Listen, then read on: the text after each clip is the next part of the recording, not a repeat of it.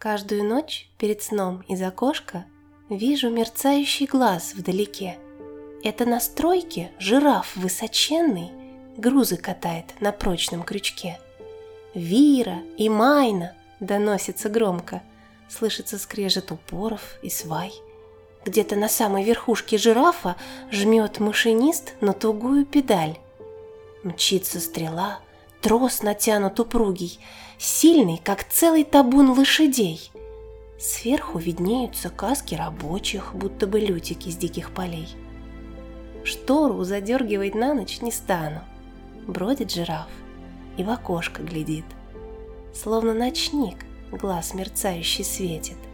«Спи, засыпай», — тихо мне говорит.